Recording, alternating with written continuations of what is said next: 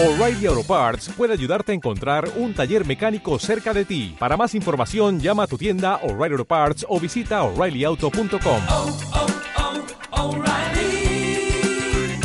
Auto Parts.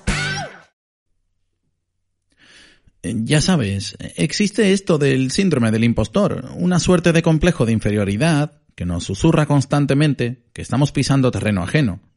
Un poco lo contrario de quienes ven y crean negocio a partir de un rumor de carcasa del siguiente móvil que se venderá por millones, aunque de momento se dedique a la crianza de gallinas. Se podría decir que es un sentimiento propio de personas con escrúpulos, una conciencia iniciada en la ética, un memento mori automático, una alarma que nunca se queda sin batería.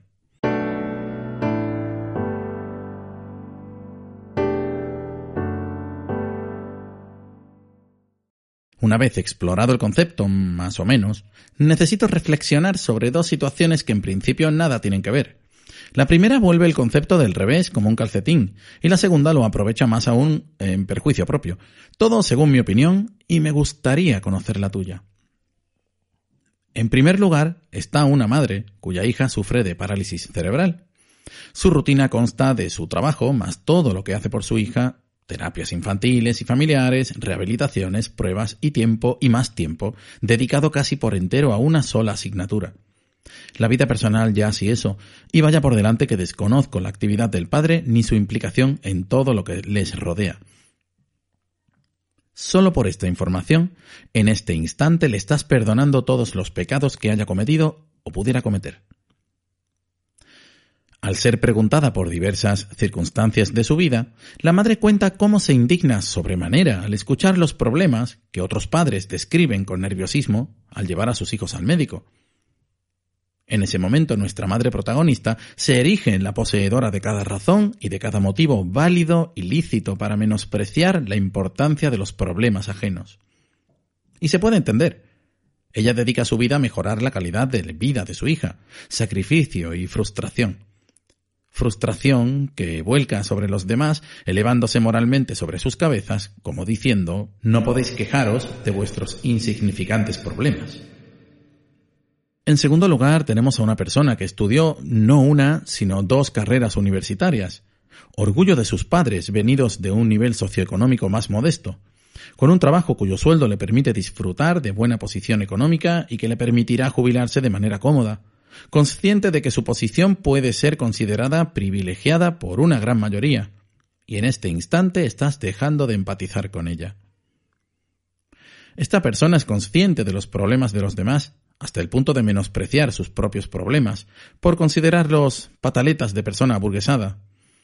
No hablamos de un berrinche, hablamos de situaciones psicosomáticas importantes que merman la calidad de vida. Cada tropiezo le parece algo indigno de ser expuesto, contado o justificado, a pesar de que nota un peso en los hombros. Mientras mira al cielo buscando aire, parece decir no puedo quejarme de mis insignificantes problemas. Y aquí los tienes, a ambas personas elaborando su propio síndrome, la primera nombrando impostores a su paso, y la segunda interpretando el papel de impostora máxima, desmereciendo su esfuerzo para conseguir sus metas laborales y económicas y despreciando la importancia de sus males. Cambiando de tema un poco, hace poco alguien me recordó la serie de anime Chobits, en la que un chico se enamora de un robot de aspecto femenino, y quiero recordar una personalidad que nada tendría que envidiar a una chica humana. Al ver la serie hace ya bastantes años, mi mitad y yo llegamos a la conclusión de que los sentimientos, a pesar de que sus causas no fueran estrictamente ciertas o legítimas, sí que son reales. Puedes llorar la pérdida de una persona cercana, por un fracaso laboral o por la moneda preferida de tu colección de numismática. Aunque la persona fuera despreciable, el trabajo no mereciera la pena o la moneda solo te interesara a ti, el sentimiento se llama tristeza y es real. ¿Quién eres? Para arrogarte toda la importancia? ¿Quién para criticar el amor de unos padres por sus hijos mientras la empatía se te ha perdido? ¿Por qué tus problemas son más importantes que los suyos? Y de nuevo, ¿por qué tus problemas son menos que los de otro? ¿Dónde está la escala de la importancia sino en cada cual?